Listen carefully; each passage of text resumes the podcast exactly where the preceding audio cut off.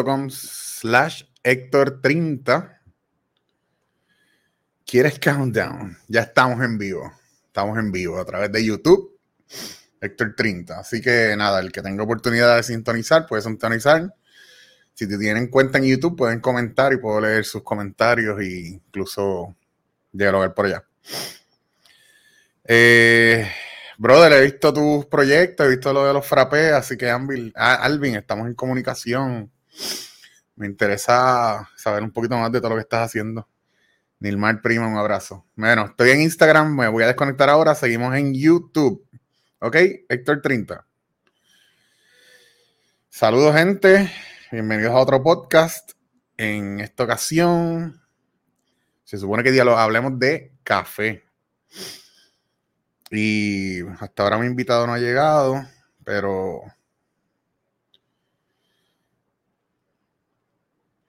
Vamos a ver, le estoy escribiendo.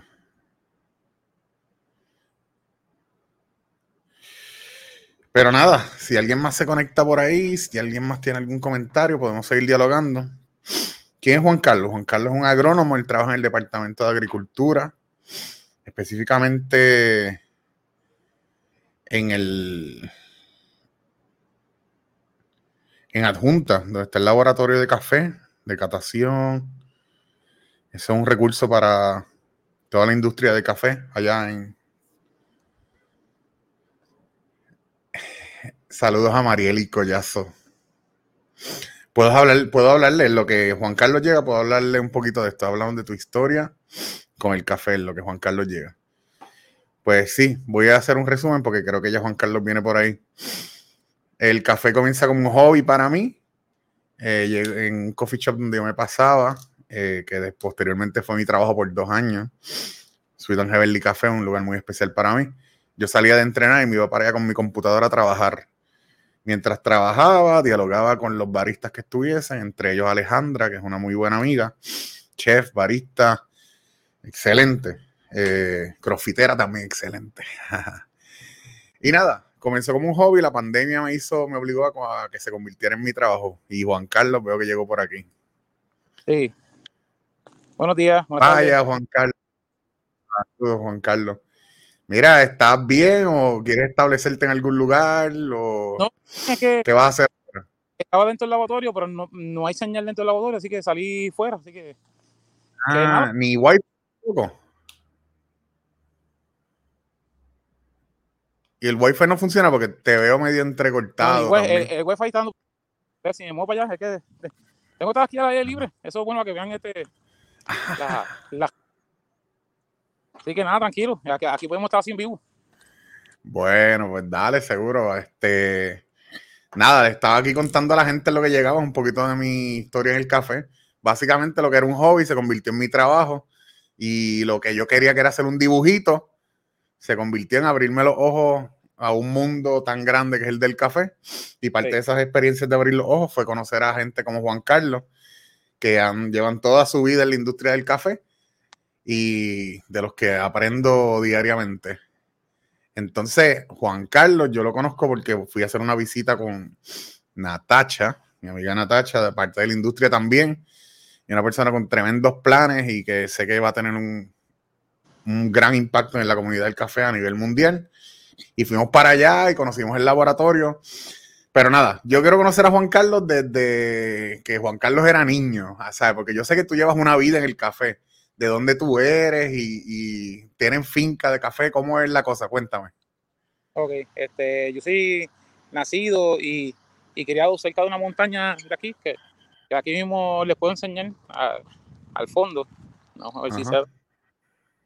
Así se ve que, que donde yo me crié es el, exactamente en donde está el filo del edificio.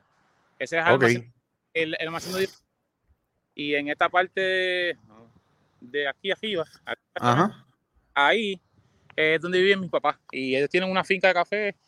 Mi papá tiene alrededor de 27 cuerdas, pero él, él solamente trabaja 5.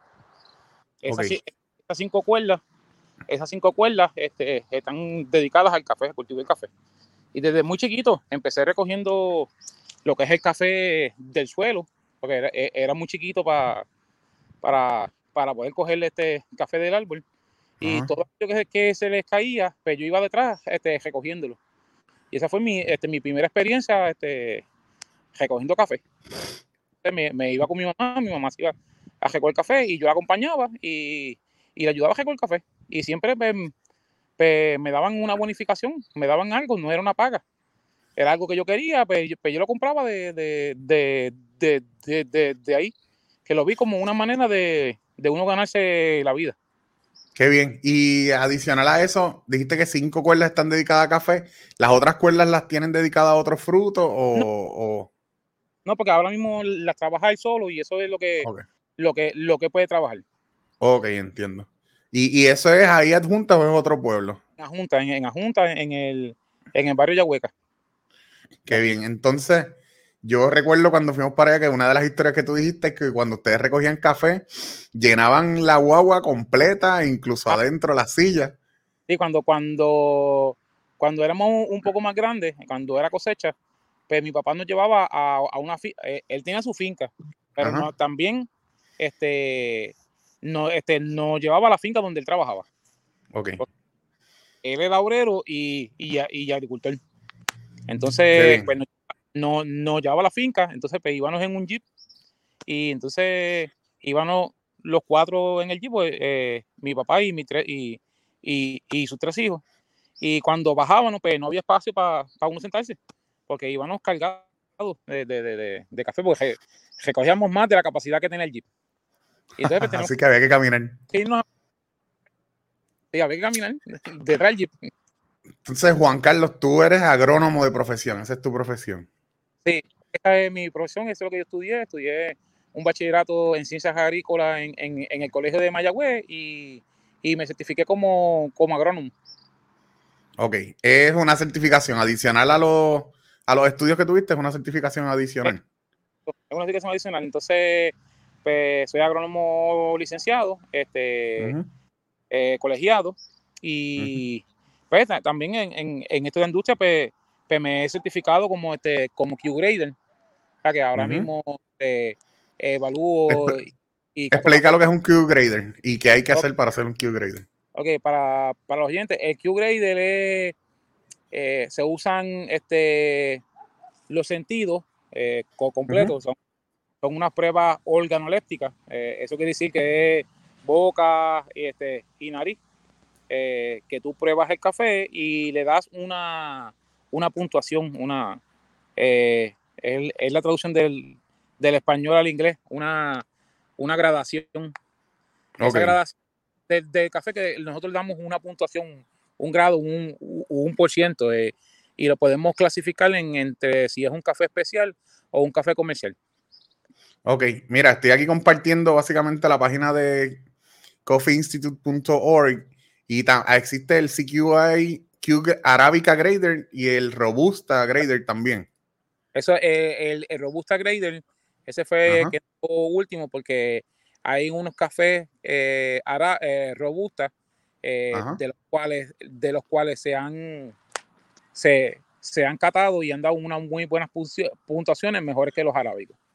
Pero eso es según y el proceso que se, que se le haga el café. Entonces, eh, para hacer una certificación de Q-Grader, ¿son unas clases o es un, material que te envían? Con... Ahora mismo se, dan y, es una, son como seis días en lo que tú estás probando lo que, lo que es tu nariz. Eh, te dan unas pruebas, eh, diferentes cafés de diferentes sitios y, y tú decides cómo, qué, qué tú encontraste según tus experiencias que tú encontraste en ese café que se parece a tal cosa. Por ejemplo, que tú puedes encontrar notas a chocolate, eh, notas a vainilla, eh, notas a miel, notas a florales, notas a frutales, y tú tienes que identificarlo. Ya el instructor sabe, sabe qué hay en cada café y pues tú te tienes que acercar al, instructor. Y eso es olfato, lo que estás hablando ahora. o es ya... No, eh, eso es olfato es una, es, una de las características que se, que, se aplica, que okay. siendo aroma y fragancia. Aroma y fragancia, eh, fragancia es en seco, eh, el café molido y el aroma es cuando tú le infusionas agua. Ya eso es la parte de eh, mucha de la gente que quizás nos ve o nos escucha, pues sabe que yo estoy metido dentro de la industria del café, pero yo quiero hacer una aclaración. Para mí, yo llegué el otro día a esta industria y segundo, yo me he especializado sobre todo en lo que es el barismo, ¿verdad? Que básicamente es esa última parte donde uno sirve el producto de toda esa cadena que viene antes. Y hay mucha gente en la industria que simplemente le gusta pues servir la taza y hacer el dibujito y quizás no se familiarizan tanto con la parte de todo lo que viene antes, pero yo pues he querido familiarizarme y compartir, porque entonces la gente le pregunta a uno algunos temas, algunas cosas de café y eh, detrás de la barra sirviendo taza no, no vas a tener esa información. Así que eso es lo que me lleva a mí a querer tener más conocimiento y a compartirlo con la gente que, que ve este podcast. Entonces, Juan Carlos, eh, ¿verdad? Algo también que quiero dejar claro es que Juan Carlos, tú trabajas para el Departamento de Agricultura de Puerto Rico. Como tal. Eh, para el, eso correcto. Y, y, Soy agrónomo de... ¿Cómo? para el departamento. Ok. Y dentro del departamento has, tenido distintas labores, ¿verdad? Eh, pero básicamente todas relacionadas a café. Sí, exactamente. Eh, he trabajado con lo que es importación y exportación de café. Eh, trabajé también este, con lo que es inspección y fiscalización del, mercado del café. Y, ahora estoy en, el laboratorio de, de catación de café que, que está ubicado en Yahuecas, en la Junta. Ok, entonces ese laboratorio de café eh, es un recurso que está ahí para el pueblo, básicamente, ¿verdad? Con, sus debidas coordinaciones, ¿verdad? Pero tú, si hay alguna feria, tú puedes llevar alguna mesa y eh, orientar a la gente, ¿verdad? O puedes coordinar, recibir visitas. Ahora mismo entiendo que estabas dando un taller. Sí, ahora mismo estaba dando uno, eh, un taller a unos unos muchachos universitarios de, de, North, Carolina. Qué bien. Este, nada, lo digo, ¿verdad? Porque entonces nosotros como baristas, pues tenemos un recurso ahí también, ¿verdad?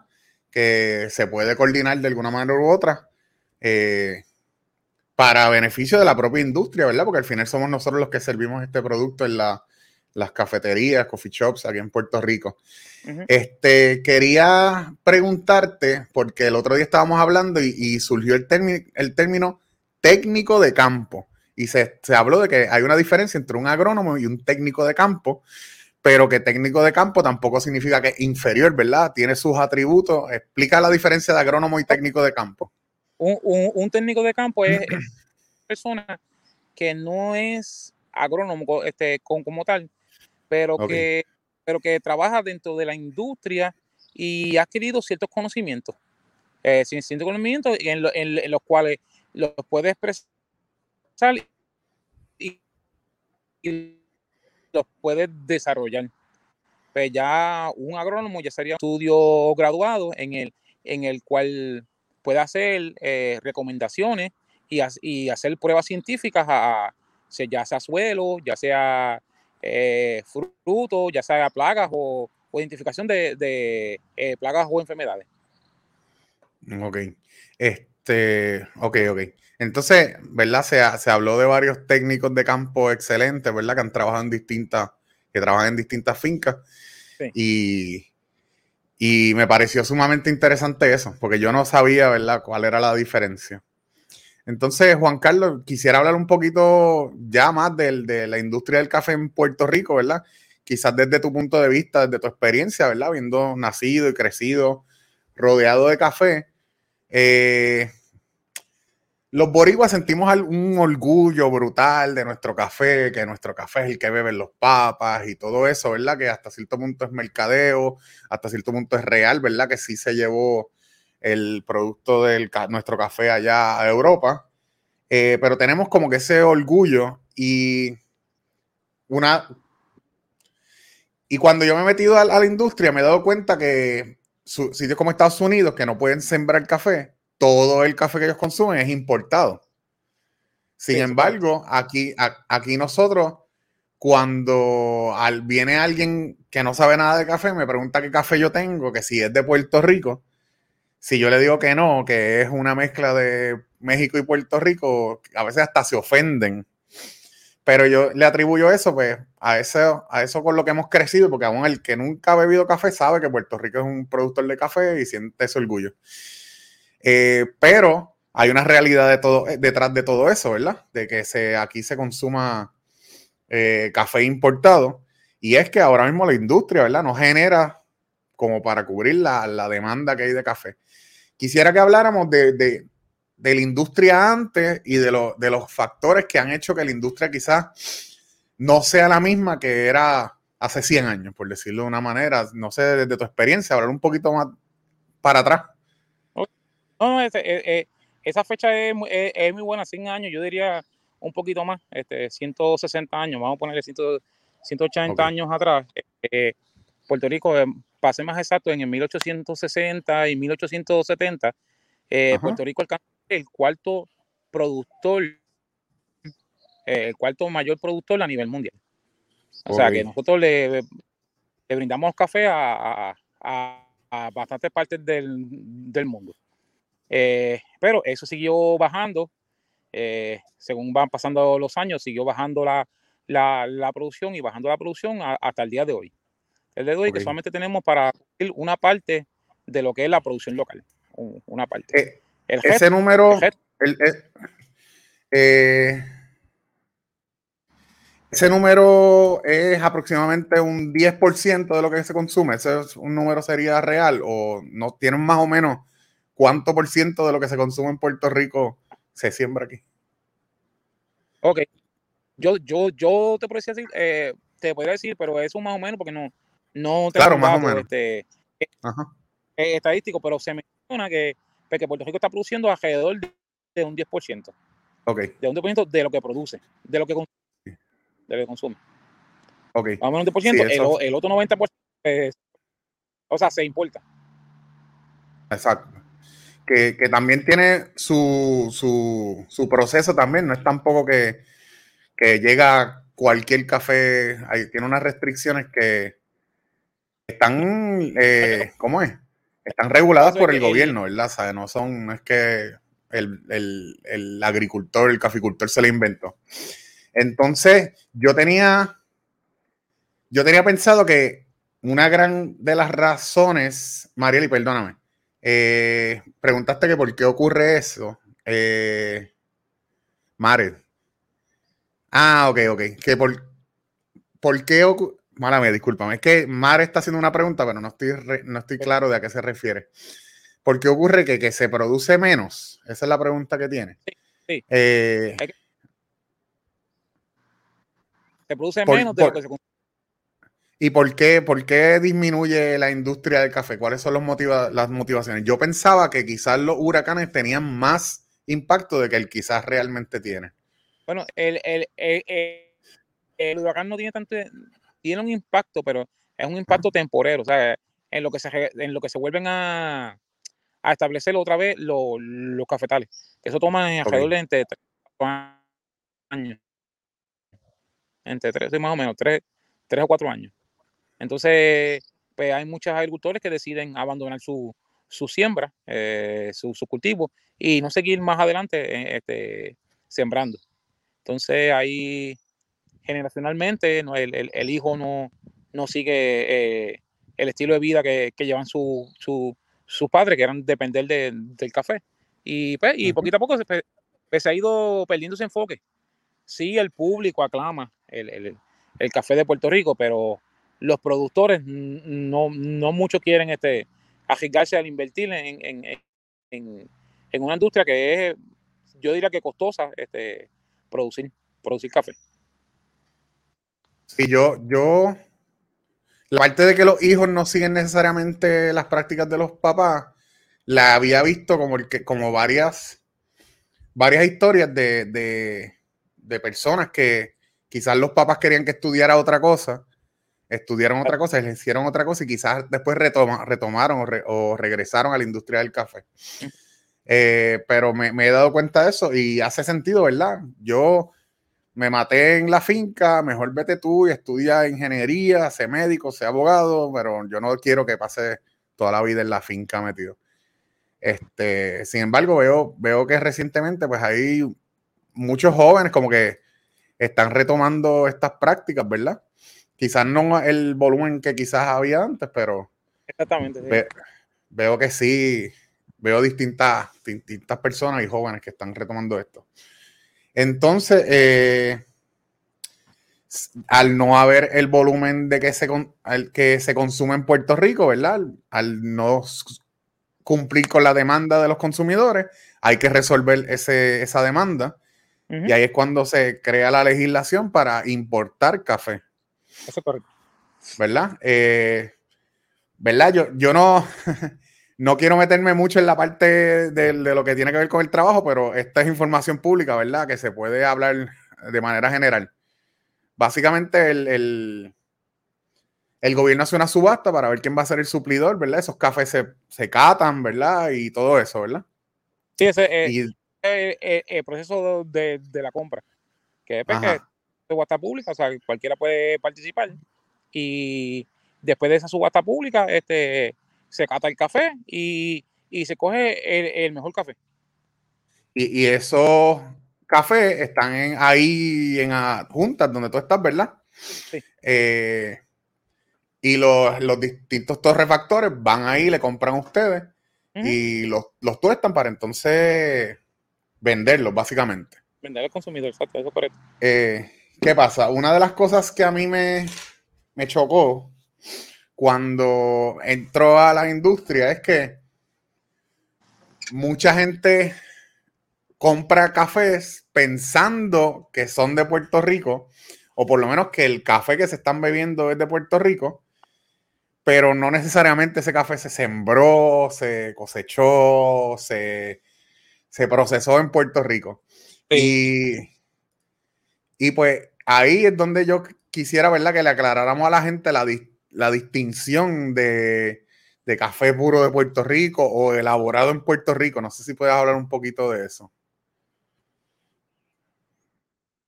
Esa distinción. Yo, yo, lo que yo Juan Carlos, de, de lo que dicen las etiquetas. Exacto. Eso, no es una interpretación del departamento.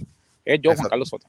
Sí. Este, si tú ves una etiqueta que dice café 100% puro, pues es que es 100% café más, más nada.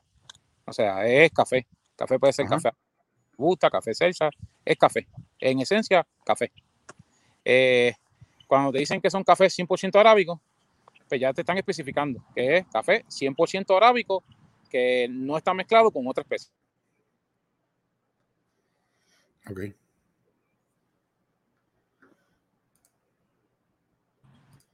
Te está diciendo rico café 100% de, de, Puerto Rico es, lo mismo. Café 100% de Puerto Rico es café cultivado y cosechado en Puerto Rico. Eh, café 100% arábico eh, puro de Puerto Rico, pues ese, pues, como habíamos mencionado, es café arábico de Puerto Rico. Eh, todo término se utiliza. Hay, hay una reglamentación que eso es de, que eso es de DAGO, que hay una, una, una interpretación a lo que es una la, ley número uno de, de, de establece qué por ciento debe tener el, café en la, en, la bolsa.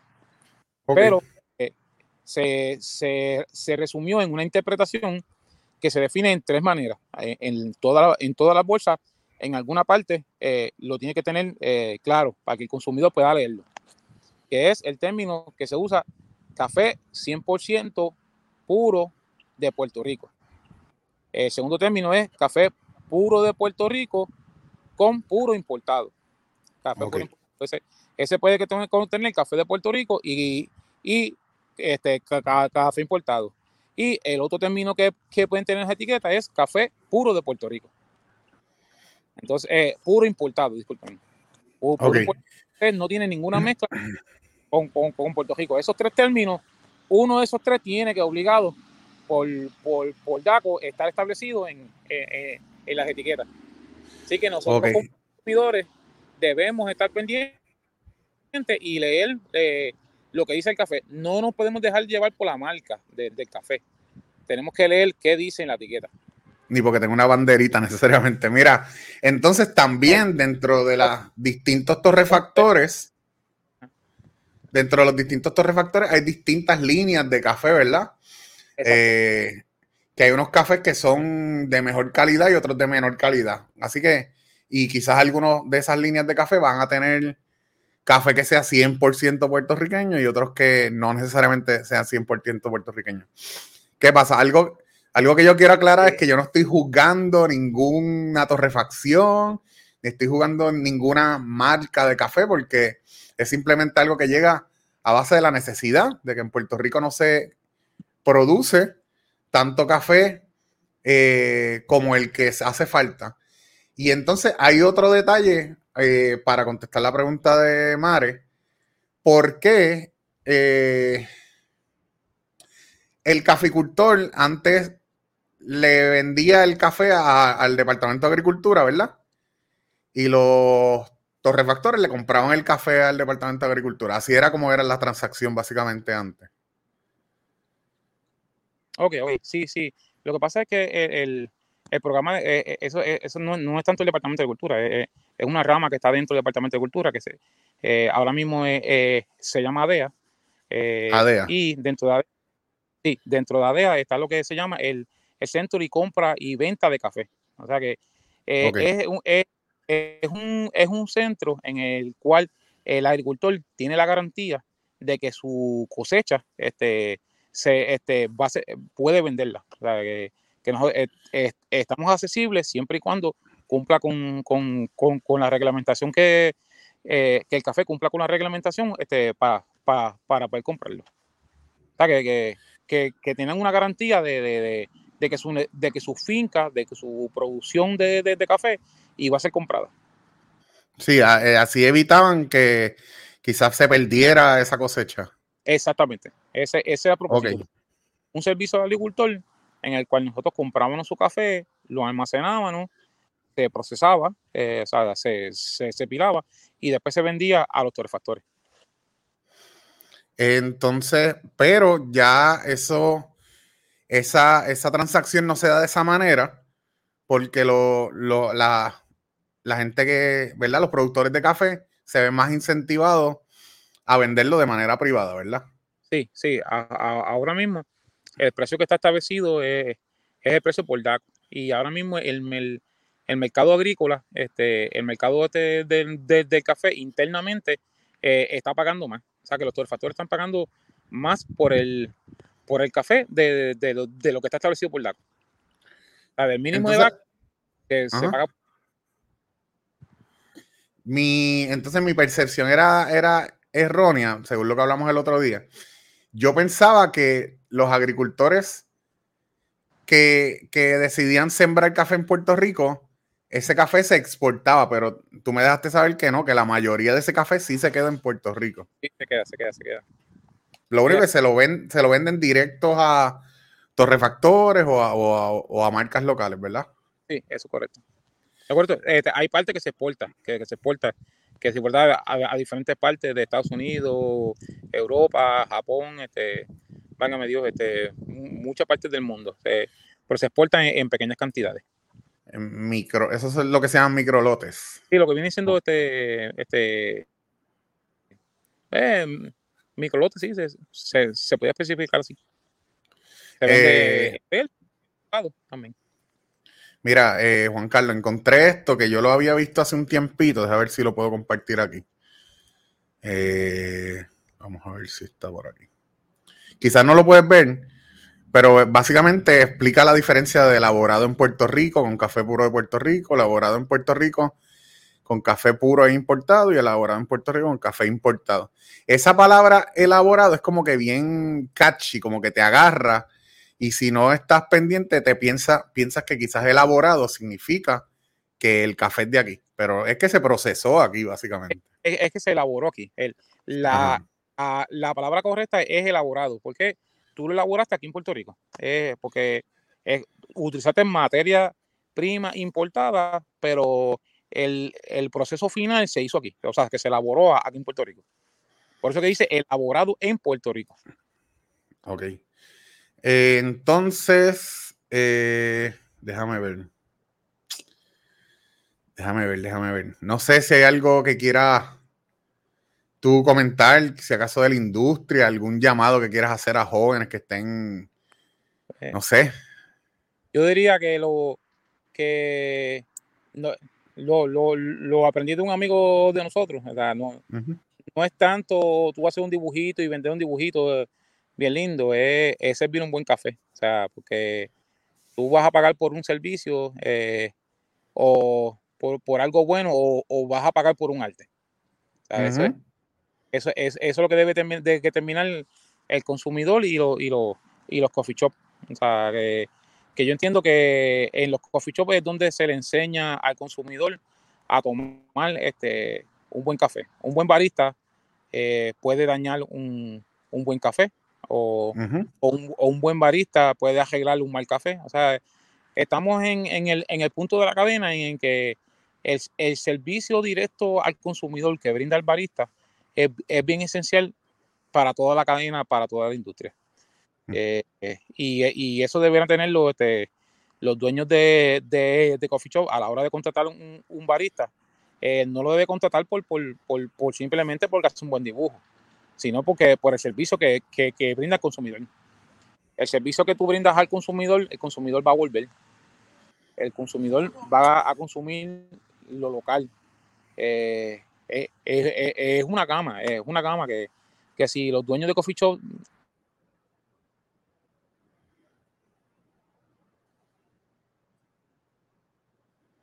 Te me fuiste, Juan Carlos. Valoraban este, el barista mejor, este, lo que está. Sí, yo, yo creo que los coffee shop tienen una responsabilidad, ¿verdad? Los baristas tienen eh, los baristas tienen, ¿verdad?, que tener esa, esa, esa hambre, ese deseo de, mejorar, ¿verdad? Y de, familiarizarse con el resto de la cadena. Pero los coffee shop también deberían eh, instar, y me, conozco de coffee shop que están, que hacen ese tipo de iniciativas que llevan a, su, a sus empleados a capacitarse y a conocer el resto de la cadena, porque ciertamente los baristas tenemos la responsabilidad de servir esa taza, pero eso es lo último, ¿verdad? y, hay muchas personas, adicional al café, hay muchas personas, muchas manos que trabajan para que ese café llegue a ese coffee shop. Y al final del, al final del día, se, trata incluso más sobre las personas que incluso el mismo producto, ¿verdad? Porque sin las personas no sería, no sería posible. Este, Juan Carlos, yo estoy agradecido que hayas estado aquí conmigo. Eh, creo que el tema eh, del café de Puerto Rico es uno que se tiene que seguir discutiendo, ¿verdad? Eh, parte de la experiencia del café es probar café de afuera. Y, ahora mismo en Puerto Rico es un poco retante hacerlo dentro de las legislaciones y dentro de las normas, ¿verdad? Y, sabemos que, que se, supone que se fiscalice a esos que quizás importan café como de la manera que no es debida, pero también los que estamos dentro de la industria queremos probar otras cosas y se hace un poquito retante el, lograrlo. Y yo espero que nada, e, este tipo de conversaciones se sigan, sigan surgiendo para que se pueda abrir el, a oportunidad a que siga creciendo la industria completa. ¿Verdad? Ya yo con Natacha misma he tenido la oportunidad de probar café de China. yo jamás me iba a imaginar que iba a probar un café de China. Sí, así mismo. Es nada, yo creo que, que, que sería todito, mano. Estoy agradecido de que estés conmigo y vamos a cuadrar para un futuro volver a sentarnos nuevamente y seguir hablando de otros temas. ¿Está bien? la orden. Nada, Juan, Juan Carlos, muchas gracias. Buenas tardes. Y, le voy a dejar saber aquí a la, a la gente, ¿verdad? Que continuamos con el podcast. Juan Carlos, no te me vayas, que voy a hablar contigo ahora, pero Le dejo saber a toda la gente que nos ve o nos escucha que se, continuamos con el podcast este sábado. Vamos a estar transmitiendo en vivo desde 404 Coffee and Beers. A las 6 de la tarde voy a estar con Michael Ocasio hablando de los medios, de CrossFit, de café, de todo un poquito. Y la semana de arriba, el lunes 7 de febrero, estoy con Wanda Ruiz a las 7 de la noche hablando de crecimiento de negocios y hablando de Marvel y de, todo un poquito. Eh, si escuchaste, si viste esto en YouTube, también lo puedes escuchar en versión audio en tu plataforma de podcast favorito, ya sea Spotify, Apple Music o la que quieras. Y nada, nos veremos en la próxima.